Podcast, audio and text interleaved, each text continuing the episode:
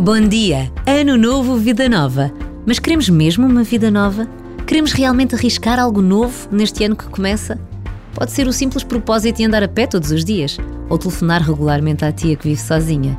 Ou então, passar a reservar o fim de ano para a família.